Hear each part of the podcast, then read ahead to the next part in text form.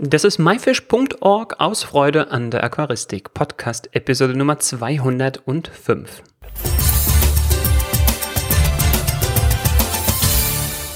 Hi, mein Name ist Joris Utiaevs und danke, dass du heute wieder dabei bist. Heute haben wir Stefan Hummel zu Gast. Stefan war für die Planung des 28.000 Liter Aquariums im Tierpark Hagenbeck verantwortlich und erzählt uns heute aus erster Hand, wie man die Einrichtung eines so großen Aquariums eingeht, äh, welche Schwierigkeiten man dabei überwinden muss und eine Menge spannender Hintergrundinformationen zum größten bepflanzten Süßwasseraquariums in Deutschland. Also lehn dich zurück und los geht's.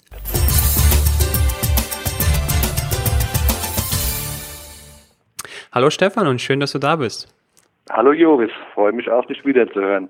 Ja, ist ja gar nicht so lange her, das letzte Mal, dass wir gequatscht haben. Ähm, ja, genau. Aber es hat sich was getan in der Zwischenzeit und es ist gewaltig. Es ist 28.000 Liter groß und schreit danach, ähm, besucht zu werden. Und zwar das Hagenbeck Aquarium. Im genau. Stefan, ähm, ich habe eingangs erzählt, dass das quasi das größte Süßwasser-Aquarium oder gescapte Aquarium in Deutschland ist, in einem deutschen Zoo. Ähm, das ist schon, glaube ich, etwas sehr, sehr beeindruckendes und du berichtest jetzt quasi aus erster Hand äh, an uns, an mich, an, an unsere Zuhörer, ähm, was, wie das jetzt quasi gelaufen ist, weil ich glaube, das ist echt wirklich noch wirklich brandneu. Ne? Das sind äh, ja, das ist äh, es ist wirklich noch ganz ganz heiß die Geschichte und ist auch noch äh, lange nicht äh, am abkühlen. Aber als erstes muss ich mal kurz erwähnen, da legt Hagenbeck großen Wert drauf, nicht Zoo genannt zu werden, sondern Tierpark. Mhm. Und äh, aber das sind halt so Kleinigkeiten. Aber das Ganze ist ja im Tropenaquarium Hagenbeck. Das ist im Prinzip äh, ein, ja, ein integriertes Gebäude im Tierpark Hagenbeck. Und es ist wirklich äh, das größte bepflanzte Süßwasseraquarium in Deutschland.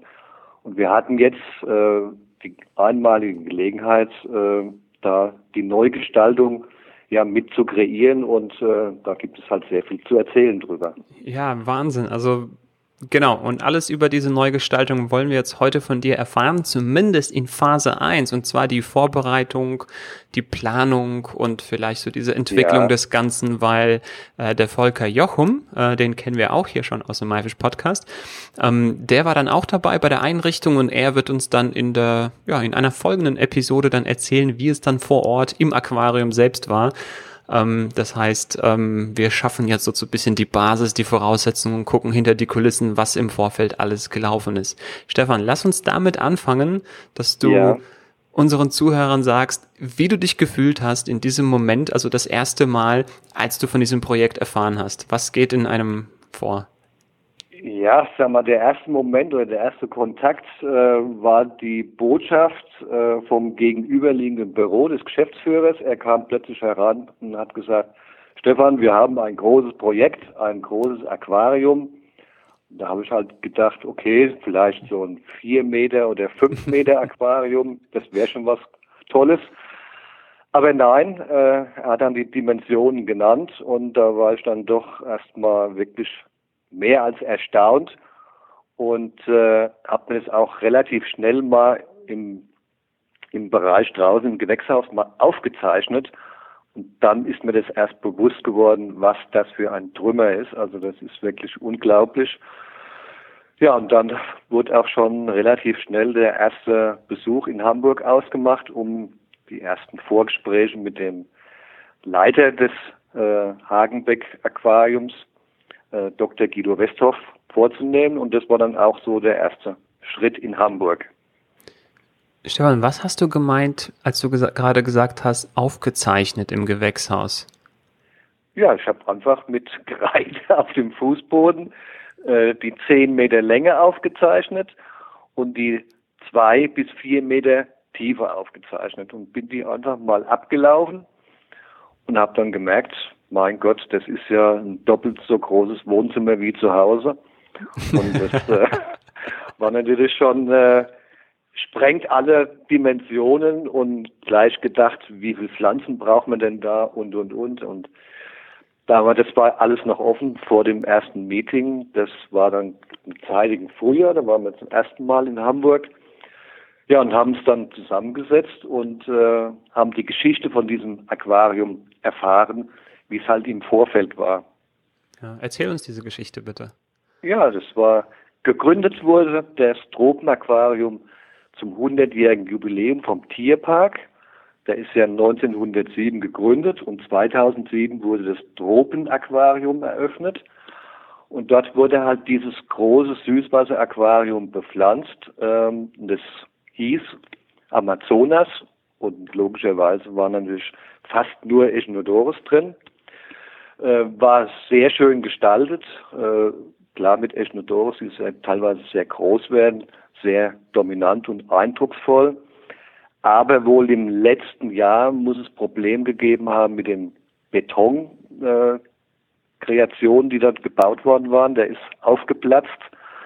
Die Versiegelung ist aufgeplatzt und haben die Wasserwerte komplett äh, verschlechtert, verändert, sodass der Entschluss gefasst worden ist, okay, wir müssen alles neu bauen. Ja, und dann hieß es vor einmal, okay, nicht mehr Südamerika, sondern das Thema Südostasien. Das war so die erste Vorgabe. Gut, das heißt, Thema wurde gewechselt. Ähm, Thema wurde heißt, gewechselt. Genau, es ist auch so ein bisschen, geht in Richtung äh, Biotop, das Ganze. Ja, es war, also das war der, Entschuldigung, der Anspruch von Dr. Guido Westhoff, es wirklich sehr, sehr natürlich zu gestalten, auch mit äh, echten Steinen und Wurzeln. Aber es war natürlich auch relativ schnell klar, wie wir vor Ort waren, dass das äh, ohne künstliche Zusatzbetonarbeiten gar nicht machbar ist, weil dieses riesige Aquarium besteht ja mit einer riesen Rückwand und hinter der Rückwand sind die Arbeitsräume. Das heißt, man muss auf eine Art Hühnerleiter auf den Beckenrand dieses Aquariums und mit sehr großen Steinen, die eine Tonne wiegen und mehr, hätten wir das gar nicht mehr von der Logistik her geschafft. Also das war unmöglich. Von daher war es klar, es wird eine Firma geben, die den, die Rückwand mehr oder weniger äh, gestaltet, aber das vollkommen nach äh, natürlichen ja, Vorbildern aus der Natur. Und das war natürlich sehr spannend, weil da war natürlich idealerweise die Plante Handtaturen hat einen riesigen Fundus ergeben. Ja, die Plante Handtaturen hatten wir ja schon besprochen. Da gibt's wirklich sehr eindrucksvolle Bilder. Ich verlinke die mal in der Beschreibung. Äh, und da hat wahrscheinlich ja, die ausführende ja. Firma da so ein bisschen Inspiration geschöpft, das wie es äh, denn vor Ort dann ausgesehen hat mit den Steinen und Wurzeln irgendwo im genau, Uferbereich wahrscheinlich. War, das war ideal. Wir saßen da über eine Stunde. Ich hatte viele Bilder mitgebracht und auch den Bildband Wasserwelten. Und wir haben dann Motive ausgesucht. Ja, so könnte man es machen und so sieht's gut aus. Da war es allerdings noch so, dass die komplette alte Betonkonstruktion äh, herausgestemmt werden sollte. Und das hat sich dann aber leider verändert und dann mussten wir wieder neu planen. Aber das ist dann ja. Im Prinzip die nächste kleine Geschichte. Die nächste kleine Geschichte kommen wir auch gleich zu ihr. Ich war dran ja. und äh, dabei, dich zu fragen, was war die schwierigste Aufgabe, die du lösen musstest? Ist das die vielleicht? Ja, das war eigentlich mit die, die schwerste Aufgabe, weil ähm, die alte Betonkonstruktion war ein mehr oder weniger riesiger Baumstamm, der im, im Wasser reinragt mit ganz langen Stelzwurzeln, die bis in das andere Beckenende reingereicht haben. Und da konnte, der Beton war so massiv, äh, dass sie den nicht herausstemmen konnten, sondern nur Bruchteile. Das heißt, das, der Rest ist im Aquarium drin geblieben. Und das galt es jetzt nun neu zu integrieren und zu kaschieren. Mhm. Das war dann auch der nächste Besuch. Das hat Ganze hat eine englische Firma durchgeführt, die spezialisiert sind auf äh, Aquarieneinrichtungen weltweit äh, für Zoos, für Sea Life und weiß, was es alles so gibt, um dort irgendwelche Beton, aus Betonbauten natürliche Sachen nachzubauen. Also ganz fantastisch. Und da mussten wir halt jetzt diese Blöcke, die drin bleiben mussten, die mussten wir jetzt mit neuer Dekoration mehr oder weniger überziehen. Und das haben wir halt auch wieder mit Vorlagen gemacht von Plante Hunter-Touren. Der Künstler von dieser englischen Firma war begeistert und hat es wirklich auch eins zu eins super umgesetzt. Ich habe mich schon immer gefragt in den ganzen Tier- und Zooparks, ähm, wie diese ganzen Felsen und Berge und wie das alles dorthin kommt, ja, und weil das sieht wirklich echt so verblüffend echt teilweise ja, ja. aus. Ja, also okay, manchmal sieht man, dass das halt äh, künstlich ist, ja, aber in vielen, also gerade, ich weiß nicht, neueren oder gepflegteren Parks könnte man sagen, sieht das wirklich echt so echt aus. Jetzt habe ich dreimal echt in einem Satz verwendet. Ähm, dass man wirklich denkt, okay, haben die jetzt irgendwie ich weiß nicht, von einem anderen Kontinent hier so einen ganzen Felsen irgendwie am Stück rausgeschnitten und dann rübergebracht, damit das aussieht wie, ich weiß nicht, so der Felsen bei König der Löwen oder sowas. Ja, ähm, ja. Das heißt, das wird alles künstlich dann vor Ort gemacht, modelliert aus Beton und dann wahrscheinlich so mit ja, speziellen Farben dann auch nochmal ja, angemalt, damit das halt wirklich natürlich aussieht. Ja, also das war mindestens gleich so spannend wie später auch der eigentliche Event, diese Entstehung zu verfolgen. Ich war also, diese Arbeiter waren zwei Wochen da. Ich war am ersten Tag da und habe äh, mit dem Künstler überlegt, wie könnten wir es gestalten und war dann am letzten Tag nochmal da. Das heißt, wenn ich da bin, heißt es immer mit dem Auto 700 Kilometer einfach. Manchmal fahre ich an einem Tag hin und zurück. Da schimpft meine Frau immer, aber so bin ich halt nun mal und äh, das war schon sehr interessant zu sehen, äh, wie detailgetreu dort gearbeitet worden ist. Äh, die Unterkonstruktion, auch ganz lustig, wird aus ganz normalen PVC-Rohren gemacht.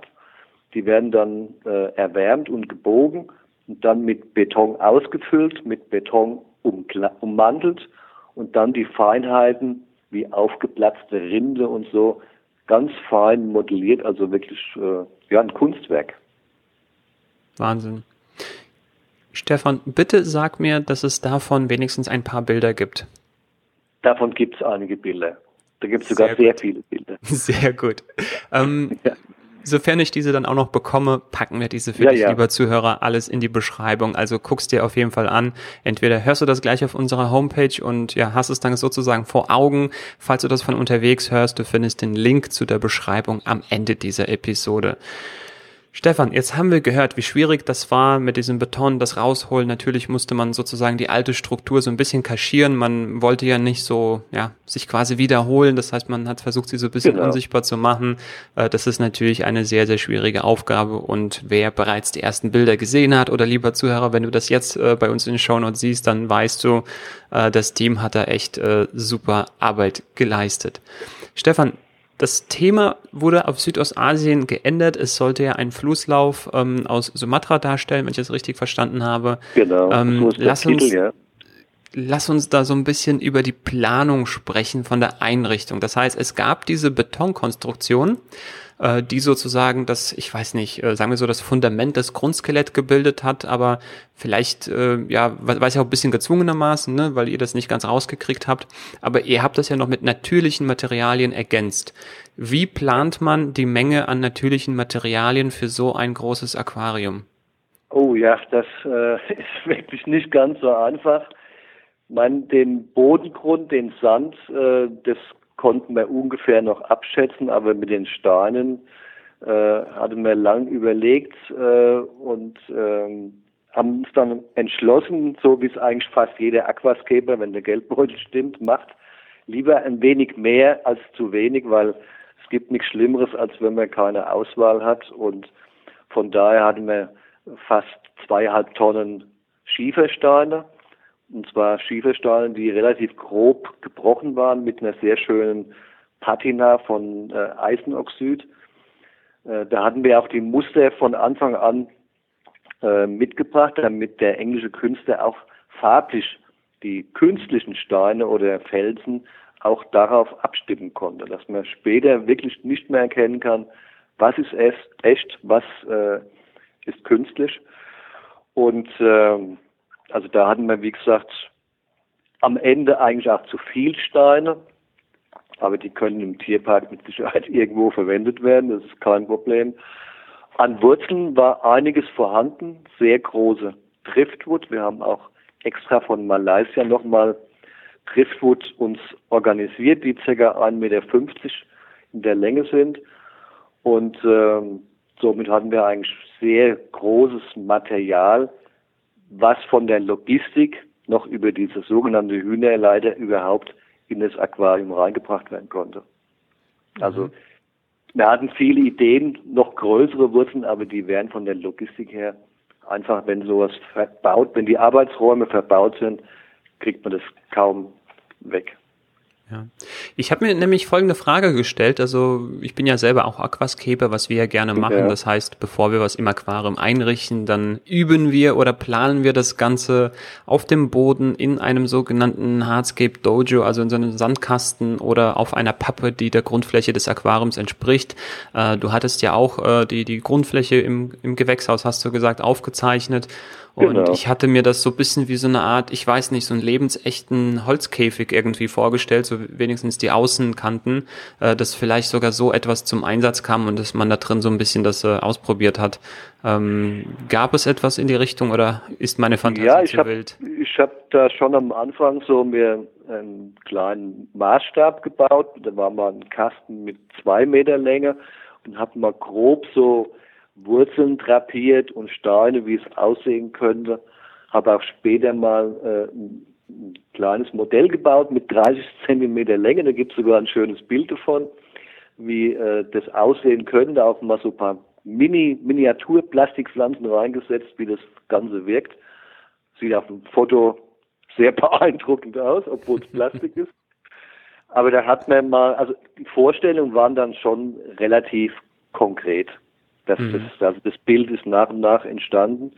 Und während des Einrichtungsevents haben wir uns auch einen Tag geblockt, äh, nur fürs Hardscape. Wobei halt die künstliche Rückwand, die ja teilweise auch mit großen Wurzeln in das Innere reingeragt hat, schon sehr viel vorgegeben hat. Mhm. Also das war dann im Prinzip die echten Materialien nur noch, wie soll ich sagen, die natürliche Verfeinerung. Also mhm. die große, gute Vorarbeit hat der Künstler aus England gemacht. Ja. Stefan, so viel zum Hardscape, so viel zu Hardscape Einrichtung und Planung. Kommen wir jetzt nun zur Auswahl der Pflanzen und noch viel wichtiger zur groben Einschätzung, wie viele Pflanzen denn benötigt werden bei so einem Aquarium. Da kann man ja schlecht irgendwie einfach ein paar Tonnen mehr Pflanzen bestellen, sondern ja, äh, das muss man vielleicht schon ein bisschen genauer wissen. Wie bist du dabei vorgegangen?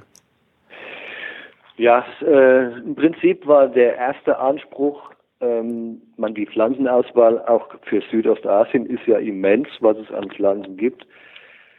Wie kann der das Tropenaquarium im laufenden Betrieb äh, ein bepflanztes Aquarium pflegen und bewältigen? Das ist eine ganz wichtige Voraussetzung, weil es äh, kann nicht sein, dass man dann irgendwas extrem arbeitsintensives äh, Aquarium bepflanzt mit extrem vielen Stängelpflanzen, wo die gar nicht mehr nachkommen mit Schneiden und Gott weiß was. Also es muss auf der einen Seite authentisch sein, aber auch pflegeleicht und nicht auch so extrem zu schnell wachsend. Und da waren viele Pflanzen mehr oder weniger schon vorgegeben. Äh, wer Südostasien kennt, weiß zum Beispiel Microsorum ist eine wichtige Pflanze, die eigentlich in so ein Layout gehört. Und äh, Kryptogariden als zweite Gattung auch ganz wichtig mit all der Vielfalt, die es bei Kryptogariden gibt. Und dann halt noch das eine oder andere dazu, aber das habe ich eine schöne Liste. Äh, da können wir auch nochmal kurz drüber gehen, welche Pflanzen es konkret sind. Wichtig war auch, äh, dass es nicht zu unruhig wirkt. Weil so ein mhm. 10-Meter-Aquarium kann sehr schnell auch zum botanischen Schaukasten werden und der Anspruch sollte auf keinen Fall sein. Ja, wie habt also ihr, ja, wie, ja. Wie, wie, wie, wie, habt ihr die Balance denn geschafft zwischen einerseits schöne Vielfalt präsentieren und andererseits äh, äh, ja keinen botanischen Schaukasten draus machen? In der Natur, ja gut, das sind, so kenne ich das, sind ja auch meistens wenige Arten, die dominieren, oder? Genau, das ist also ganz wichtig, dass man sich eine Art vornimmt, die dominiert. Und das war in dem Fall der Java-Fan. Da haben wir den normalen genommen, den Trident und den kleinwüchsigen Petit, also eine kompaktere Form. Und der zieht sich mehr oder weniger durch das gesamte Becken, hat aber auch gewisse Schwerpunkte, wo er nochmal deutlich dominanter ist und dann Punkte, wo er nur an kleinen wenigen Stellen ist und dann nochmal an einer stärkeren Ecke. Also so gewisse, ja, wie soll ich sagen, Aquascaping-Regeln oder goldener Schnitt und äh, musste man da schon, haben wir versucht halt einzuhalten, ohne dass es aber auch zu künstlich aussieht. Dass man denkt sofort, ja, das sieht aber, ja, schön gestaltet, aber irgendwie zu perfekt. Das soll ja ein, einen Flusslauf darstellen, wo auch manches irgendwo auch kreuz und quer wächst, wie es halt in der Natur halt ist, beziehungsweise wie es halt je nach Jahreszeit verläuft. Das ändert sich ja einem Flusslauf. In der mhm. Trockenzeit sieht es anders aus als in der Regenzeit. Ja. Und die Kryptokarinen, die sonst vielleicht in einem 2-Meter-Aquarium noch relativ groß aussehen, wirken halt in einem 10-Meter-Aquarium mit 4 Meter Tiefe relativ klein. Also die sind dann gar nicht mehr so dominant, die haben halt in der Regel den Bodenbereich und zwischen Stein und Wurzeln. Und da haben wir aber auch Wert drauf gelegt, äh, dass es kleinere Gruppen gibt und die Gruppen sich teilweise auch vermischen. Also nicht stark abgegrenzte Gruppen, weil das auch nicht der Natur entspricht. Mhm. Da gibt es immer eine gewisse. Ja, bei, bei den unterschiedlichen Gruppen meinst du jetzt sicherlich unterschiedliche Kryptokorin-Arten, die sich dann so ein bisschen. Ja, zum Beispiel äh, wenn die Typen, dass wir da zwei verschiedene nebeneinander haben, die sich leicht unterscheiden, aber trotzdem in sich harmonisch aussehen. Mhm. Eine Größe haben wir auch genommen, Crispatula Varietät Balancee, die dann ein bisschen im Mittelgrund, Hintergrund äh, dann wächst. Ja, das sind, das sind so die dominanten Sachen. Und dann gab es natürlich auch ein paar Highlights, die wir nur an einer Stelle positioniert haben, wie zum Beispiel Bucephalandra. Die haben wir nur in eine Ecke gruppiert, wo wir auch so eine Art Geröll, Felsgeröll nachgebildet haben, wie sie halt in Borneo auch wirklich wachsen auf Steinen und das nicht überall im Aquarium verteilt, weil das äh, erkennt der Besucher auch gar nicht. Das sind die viel zu klein, sondern die sind relativ im Vordergrund für den Betrachter, damit er diese dann gut entdecken kann. Und dann haben wir auch noch eine absolute Neuheit integriert, in Voraussicht, äh, dass wir hoffentlich nächstes Jahr diese Pflanze auch bringen.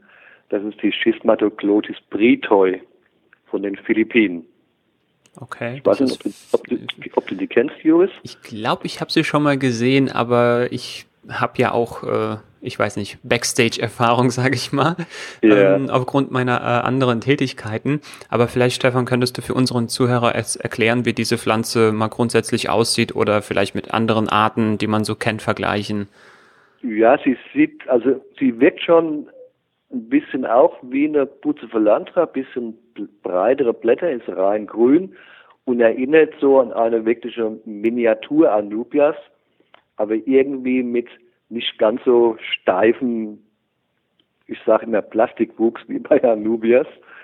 Äh, eine sehr schöne Art, die sowohl auf Steinen und äh, Wurzeln wächst, aber auch im Bodengrund. Und wir haben da so eine Gruppe im Sand gemacht, die sich dann auf den Steinen so fortsetzt und in einer zweiten Ebene äh, sich auch nochmal wiederholt. Und da sind wir sehr gespannt, äh, wie die Pflanze wächst, weil wir haben noch nicht so viele Erfahrungen und ich hoffe, dass das Ganze gut ausgeht und wir dann im nächsten Jahr, wenn die Pflanze in den Handel kommt, sagen können, bei Hagenbeck kann man die Pflanze in seiner schönsten Pracht betrachten. Ja. Das war so der, der Anspruch. Ich mag ganz gern auch so, ähm, wie sagt man dazu, mm, mit, mit Metaphern das, nicht mit Metaphern, aber so, so, so bildlich halt äh, die Pflanzen beschreiben. Das heißt, wenn, wenn ich zum Beispiel eine Bucephalandra beschreibe, dann sage ich, wächst wie eine Anubias, hat aber Blätter gefärbt wie eine Kryptokorine. Und diese genau. Schismatoglotis würde ich sagen, der hat so Blätter wie eine Anubias, wächst aber so bisschen rosettenförmig wie eine Kryptokorine. Genau. Ist allerdings farblich nur rein grün, aber trotzdem mhm. sehr ansprechend und extrem pflegeleicht. Also nach den jetzigen Erfahrungen. Und ich glaube, die Pflanze wird dann hoffentlich auch äh, in vielen Aquarien zu sehen sein. Und auch bei den Aquascapern, glaube ich, ist das eine interessante Neuheit. Werden wir sehen. Stefan, das ja, war die genau. Auswahl der Pflanzen. Ähm, worauf ich noch, äh, ja, was ich noch erhofft habe zu erfahren, die Anzahl der Pflanzen, die, die Stückzahlen. Wie hast du da dir Gedanken gemacht, wie viel denn benötigt wird? Ja, das habe ich auch wieder äh, im Prinzip ganz klassisch äh, mir Kryptogerien-Töpfe genommen, mir hochgerechnet, okay, wenn die mal, wenn dieser Topf geteilt wird, sagen wir mal aus einem Topf mache ich drei Portionen, setze in einem Abstand von fünf bis zehn Zentimeter. Die Fläche hätte ich gerne bepflanzt und habe es dann hochgerechnet und so habe ich es mehr oder weniger mit jeder Art gemacht und dann ja 20 Prozent draufgerechnet als Puffer und dann waren wir später weit über 1000 Pflanzen, die in dem Aquarium ihre neue Heimat gefunden haben. genau, ich wollte gerade fragen, erstmal so, wie gut hat's hingehauen und dann äh, ja. ja. dich drum gebeten, mal ein bisschen mit den Zahlen zu protzen. Äh, das heißt, wie viele Pflanzen ist denn gewesen? Ja, sind über waren, 1000 Töpfe. War, waren über 1000, also Töpfe oder Portionen. Wir hatten ja auch Moos dabei. Mhm. Das haben wir als große Portionen mitgebracht, also mehrere Kilos. Also nicht nur Gramm, sondern wirkliche Kilo-Pakete. Und äh, ein Teil wurde auch dann vom Tierpark äh, noch da behalten, was zu viel war, weil die haben noch weitere Aquarien und haben auch viele Terrarien und können natürlich dort das Moos äh, idealerweise in den Feuchtterrarien auch gut verwenden. Ja. Und von den tausend Pflanzen, wie gut habt ihr das geschätzt? Ähm, das haben wir relativ gut geschätzt. Es gab nur bei einer oder einer Art äh, vielleicht, äh, wo wir mehr gedacht haben, da ist halt ein bisschen was übrig geblieben, aber ansonsten kam das gut hin. Und das Ganze habe ich halt im Gewächshaus hier schon vorbereitet, dass wir nicht zu viel Zeit verlieren. Das heißt, ein ganzes Wochenende habe ich äh, verbracht im Gewächshaus, um auszutopfen, zu portionieren, sauber einzupacken, zu die Kartons zu beschriften. Und das sind Dinge, die mache ich lieber alleine, als es jemand in Auftrag zu geben. Ja, das da schimpft halt meine Frau wieder am Wochenende, aber hält sich Grenzen. Ich, ich glaube, ansonsten hätte das vor Ort auch noch mal irgendwie ein, zwei Tage länger gedauert, hätte noch genau, ein viel größeres ja. Chaos gegeben und ja, wenn es doch die Möglichkeit gab, das vorzubereiten, dann hattet ihr wahrscheinlich dadurch vor Ort es deutlich einfacher. Stefan, genau, wir haben jetzt gehört, wie das Aquarium gebaut wurde, sozusagen, wie das modelliert wurde, wie das eingerichtet wurde, verfeinert wurde, so, ne, äh, durch, durch die echte Materialien, äh, die Auswahl der Pflanzen, wie sie abgestimmt wurde, um möglichst den Pflegeaufwand gering zu halten mit den Pflanzengruppen, dass das möglichst natürlich wirkt, alles so, ja, wie in der Natur, dass man auch mehr so in den Pflanzenfamilien bleibt, weil das dann auch in der Natur ja auch häufig so der Fall ist. Ähm, ja was wir noch nicht so besprochen haben und wo unsere Zuhörer bestimmt sehr, sehr neugierig sind, und ich bin auch total neugierig, und zwar Technik. Technik. Wie wird so ein Riesenaquarium gefiltert, ja, beleuchtet, beheizt mit CO2 und gedüngt und jetzt jetzt jetzt habe ich alles alles rausgeballert, was ich wissen wollte. Ja, die die ähm, Dimensionen sind schon äh, beeindruckend. Äh, was da an Filtervolumen ist und äh, auch die Beleuchtung, überhaupt dies, diese Wassermenge von 28.000 Litern.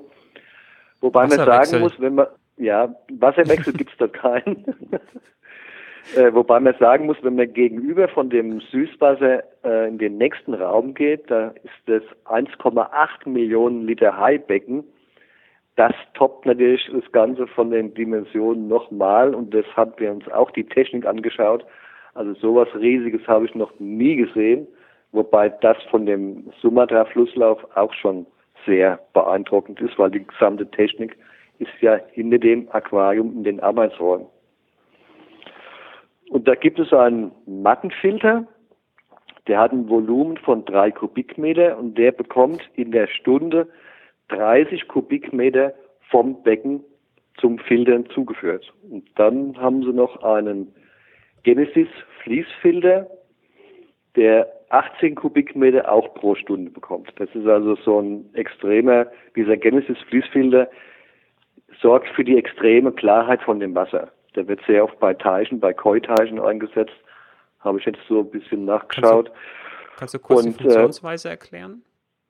Oh, das, äh, da müssten wir vielleicht den Folger nochmal fragen, weil der Folger war mit beim Einbau dabei. Äh, ich weiß nur, dass er irgendwie mechanisch äh, läuft und oben so eine so eine Watte automatisch die Wasserbewegung rollt, aber in, genau im, im Einzelnen weiß ich es nicht, weil Okay.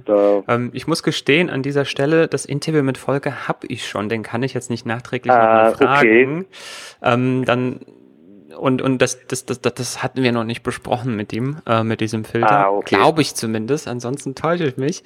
Ähm, aber so wie ich das mich, kenne, mich, ja, ja ich, ich kann es ja an der Stelle ergänzen. Und zwar, das sind so, glaube ich, so zwei Trommeln und da ist wie so ein ja. Vlies, was sich quasi die ganze Zeit äh, genau, so bewegt, genau. sodass es immer sauber ist, sodass es immer den Dreck zurückhalten kann. Und dann gibt es zwei Varianten. Die eine ist so eine Art Einwegfließvariante, wo das schmutzige Vlies sozusagen dann ausgetauscht wird und dann gibt es eine andere Variante, wo das schmutzige Vlies sozusagen rückgespült wird, so dass es dann immer wieder verwendet werden kann, so dass es immer wieder diese feinen Partikel zurückhält, weil würde man es nicht austauschen oder rückspülen, äh, würde es verstopfen und irgendwann würde das ja. die Fließgeschwindigkeit nicht mehr passen. Aber wo ich total gerade so, ich weiß nicht, von den Beinen gehauen wurde, äh, du hast gesagt drei Kubikmeter Filter, ja, das heißt man spricht nicht mehr in Litern, sondern in Kubikmetern und dann auch noch ja. die Menge von Wasser, die dieser ja, Mattenfilter bekommt, auch nicht irgendwie in Litern, 1000 Litern pro Sekunde, ja, pro Minute, pro Stunde, pro Tag, sondern in Kubikmetern. Ähm, ja, da, ist, da wird äh, einem klar, was für Dimensionen das sind, weil ansonsten die Zahlen wahrscheinlich so groß wären mit so vielen Nullen. Ähm, da macht man sich einfach, da spricht man in Kubikmetern. So. Genau. Krass. Wahnsinn. Ja. Ähm, ja, dann gibt's natürlich eine CO2-Anlage, ist ganz, ganz wichtig. Äh, die bekommt auch zwei Kubikmeter pro Stunde. Und das ist ein CO2-Reaktor mit Bioballs. Also die Röhre, die ist äh, 15 Zentimeter dick. Und wie gesagt, da sind die Bioballs drin und damit wird es dann äh, gespeist und der Wert sollte so angestrebt werden, 10 bis 20 Milligramm pro Liter, was so dem, ja, dem unteren Level von vielen Pflanzen und dem unteres bis mittleres Level vom Anspruch her gerecht wird. Ja, ich vermute mal ganz stark, dass sämtliche Werte äh, irgendwie digital äh, erfasst und gesteuert ja, werden das, in so einer super wird, Kommandozentrale wie, genau, wie bei der Raumfahrt. wert und Redox und all, all, die Werte auch mit äh, vorgegebenen Sollwerten und mit Sicherheit auch mit äh, Alarmsystemen. Ähm, bei Hagenbeck ist es ja so, da gibt es ja keinen freien Tag, weil die leben ja von ihren Besuchern. Das heißt, es ist immer jemand, äh, der technikaffin ist, äh, immer vor Ort, falls mal was ist und äh, ja, irgendwas reguliert werden muss. Also von mhm. Sonntag bis Sonntag. So, dann was noch fehlt, ist die Beleuchtung. Ähm, was wird denn da für eine Technologie verwendet und wie viel? ja, da äh, es gibt sehr viele Lampen über dem ehemaligen Aquarium. Echinodoros brauchen ja schon äh, schon eine stärkere Beleuchtung. Da sind 17 LED-Lampen zur Verfügung mit je 150 Watt und äh, die sind aufgehängt auf eine ja, Art äh, Schiene, wo man auch dann genau die LED so steuern kann oder so aufhängen kann, wo man die Lichtspots haben will. In dem Fall werden mit Sicherheit diese 17 LED-Lampen äh, nicht komplett zum Einsatz kommen, weil es war wichtig, dass wir so ja, so ein bisschen auch Schatteneffekte durch die Wurzeln erreichen wollten, wie es halt wirklich natürlich auch ist, wenn am Flussufer ein Baum steht, der einfach Schatten wirft. Und äh, das ist aber im Moment noch so ein bisschen am Ausprobieren, wann die volle Beleuchtung beziehungsweise wo genau die Spots gesetzt werden. Das ist noch ein bisschen offen. Okay. Ähm, Wer Mathe kann, der kann sich das mal ausrechnen. Ne? Äh, Wattzahl mal die Anzahl dieser Lampen, äh, das ist eine ganze Menge und sicherlich so ein bisschen mit so einer, ich weiß nicht, äh, immerhin kleines Fußballstadion äh, vergleichbar, glaube ich. Ja, also das, wenn es volle Leistung geht, ist es sehr hell. Ja. Auf jeden Fall. Ähm, Ja, was haben wir noch technisch, technisch? Wasserwechsel, werden die gemacht? Ist es so eine Praktikantenaufgabe oder? Nein, das, äh, das Wasserwechsel wird in dem Fall äh, nicht gemacht. Das wird halt, sobald äh, ein Wassermangel entsteht, automatisch äh, äh, nachgefüllt. Es wird auch mit Osmosewasser verschnitten, wobei ich nicht genau die Anteile jetzt weiß.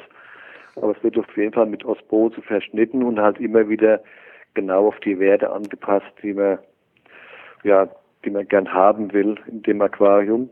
Mhm.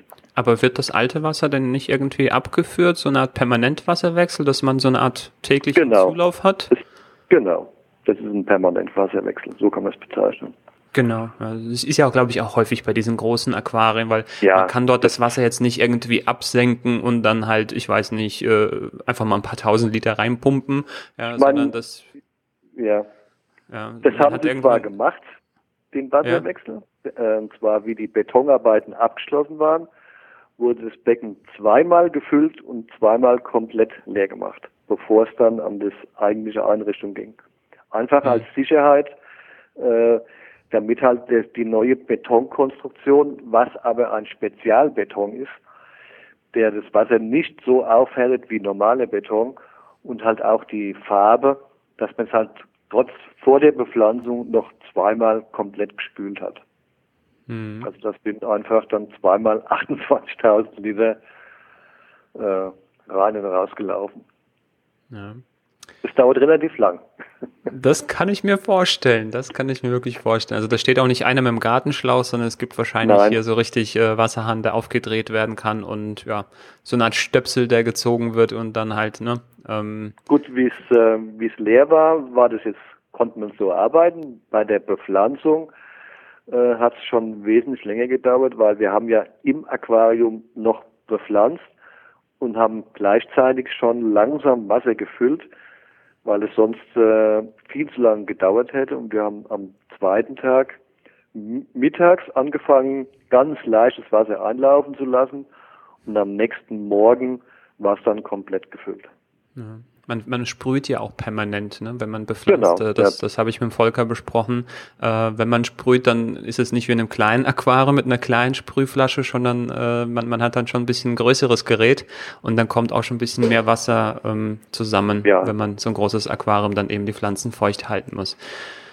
Stefan, ähm, ich glaube, ich glaube, ich glaube es nicht, aber doch, ich bin am Ende meiner Fragen. Haben wir alles besprochen zur Planung? Nein, nein, nein. Vielleicht noch für den Fischinteressierten. Ja, natürlich. Weil, weil äh, gibt's ja auch. Wir sind das, bei MyFish. Ja, genau. Ich hab, das war alles pure Absicht. Ich habe dich nur ja, genau. getestet. Genau. also ich habe hier die Liste gerade vor mir liegen, was äh, die Hagenbecks äh, sich ausgedacht haben. Eins war äh, von vornherein klar, sie wollen keine große Fische haben, sondern relativ kleine Arten, damit das Ganze noch von der Dimension noch eindrucksvoller wirkt, weil sie hatten bei dem Amazonas-Aquarium, was vorher war, zum Schluss so den Eindruck, der Dr. Guido Westorf hat es immer als Fischsuppe benannt, äh, es war einfach zu viel und zu viel große und ein ziemlicher Wirrwarr und jetzt wird versucht, da schon eine sehr harmonische, einen sehr harmonischen Fischbesatz äh, reinzusetzen. Und die ersten Fische sind auch jetzt schon drin. Wobei die ersten Bewohner waren die Amano-Garnelen, die dann sofort fleißig den neuen Lebensraum erkundet haben. Und jetzt gibt es einige ja, Bärblinge, Barbenarten, äh, die jetzt schon Einzug gehalten haben. Aber wie gesagt, wichtigster Aspekt waren kleine Fischarten. Ja. Weißt du denn, welche Fische jetzt alles da reinkommen sollen? Ja, ich, ich mach mal die Handelsnamen. Mhm. Äh, Zebra-Prachtschmerler ist drin, dann der rote Keilfleckbärbling, das ist ja ein sehr bekannter Fisch, der punktierte Zwergbärbling, dann die Bitterlingsbarbe, die ein Schillerbärbling, Streifenhechtling und die Hummelgrundel, die sehr schön aussieht. Äh, dann stehen noch zur Auswahl, die dann vielleicht später reinkommen, weil es gibt ja noch den offiziellen Pressetermin Mitte August. Da wird dann der Restbesatz eingesetzt, äh, wie zum Beispiel Mosaikfadenfisch, Rubinbarbe, Mascara-Barbe und sogar geplant Moskito-Bärbling. Das ist also so der jetzige Stand des Fischbesatzes. Klingt so. nach einer sehr, sehr schönen äh, Auswahl. Ja. Ähm, viele Arten kann ich mir selber auch sehr schön vorstellen. In einem solchen Aquarium ist natürlich dann wahrscheinlich äh, wahnsinnig interessant dann auch äh, ja zu sehen, wie sie sich dann in, in, in, in wahrscheinlich entsprechenden Stückzahlen dann auch in dem Aquarium bewegen, ob sie dann Schwärme bilden, wie dann so die Dynamik ist. Ähm, ich glaube, das, ja, da, da, da freuen sich die meisten drauf, das dann zu sehen. Ja, das ist, äh, das ist wirklich äh, auch bei beim Tropenaquarium in Hagenbeck äh, sehr schön gemacht. Da gibt es also vor dem Aquarium Sitzgelegenheiten. Es gibt viele äh, Besucher, die das jetzt auch verfolgt haben in Facebook und so, die Kommentare geschrieben haben, die sagen, sie lieben es einfach vor so einem großen Aquarium zu sitzen und fast stundenlang einfach nur zuzuschauen. Weil die Dimensionen sind so eindrucksvoll und man findet immer wieder einen neuen Punkt, wo man sich äh, betrachten kann. Und die Fische haben wirklich Gelegenheit, sich kennenzulernen oder aus dem Weg zu gehen, was sie oftmals halt in kleinen Aquarien halt nicht können. Und es ist wirklich sehr spannend äh, zu sehen, wie sich das Ganze pflanzlich entwickelt, aber auch die Tiere sich entwickeln. Ja. Stefan, vielen, vielen Dank. Sehr, ja. sehr interessant. Ich habe eine Menge selber gelernt. Äh, ich bin mir sicher, unsere Zuhörer auch. Und ja, das Thema ist ja noch nicht vorbei. Wir haben ja noch das Nein. Interview mit Volker. Ich habe ja schon genau. aus dem genau. Nähkästchen geplaudert. Das kommt, äh, das ist schon aufgenommen. Und da, lieber Zuhörer, wird es darum gehen, wie das Ganze denn eingerichtet wurde, wie es Volker erging in diesem riesigen Aquarium innen drin. Äh, ja, dann sozusagen, was Stefan da so geplant hat, das dann umzusetzen. Das werden wir er dann von auf, Volker erfahren. Er, er, hat auf jeden Fall am Montag, da war das Hardscape dran, sehr geschwitzt weil das war der schwere Sand und die schweren Steine und die schweren Wurzeln. Aber das war trotzdem ja eine tolle Teamarbeit mit äh, Dennerle arbeiten auch mit George Farmer als externer Aquascaper und natürlich den Mitarbeitern von Hagenbeck. Also wir waren gemeinsam wirklich ein tolles Team und haben die drei Tage wirklich genossen, weil so eine Gelegenheit, glaube ich, bekommt man fast nur einmal im Leben. Ja, Wahnsinn. Stefan, nochmal vielen, vielen Dank für deine Zeit ja. und es geht einfach beim nächsten Mal weiter. Okay, dann bis zum nächsten Mal.